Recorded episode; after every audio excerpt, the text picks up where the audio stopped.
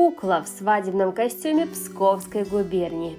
Наряд женщин Торопецкого уезда Псковской губернии вызывал у современников неподдельный интерес и восхищение. Особенное впечатление производили праздничные наряды торопчанок, которые по всей красоте и богатству затмевали даже самые изысканные наряды представительниц дворянства от Санкт-Петербурга до Москвы. Основу костюма Псковской губернии составляла рубаха и распашной сарафан. Шили сарафаны из разных материалов материалов – холст, шерсть, набойка. Свадебные и праздничные сарафаны обязательно шили из штофного шелка, полупарчи и парчи. По линии вертикального разреза на сарафан нашивались бахрома, пузумент, тесьма, дорогие пуговицы. Свадебные костюмы девушки надевали несколько лет на большие праздники, очень бережно хранили и передавали с поколения в поколение. Самой запоминающейся деталью наряда был головной убор – шишак – визитная карточка женщины Торопецкого уезда.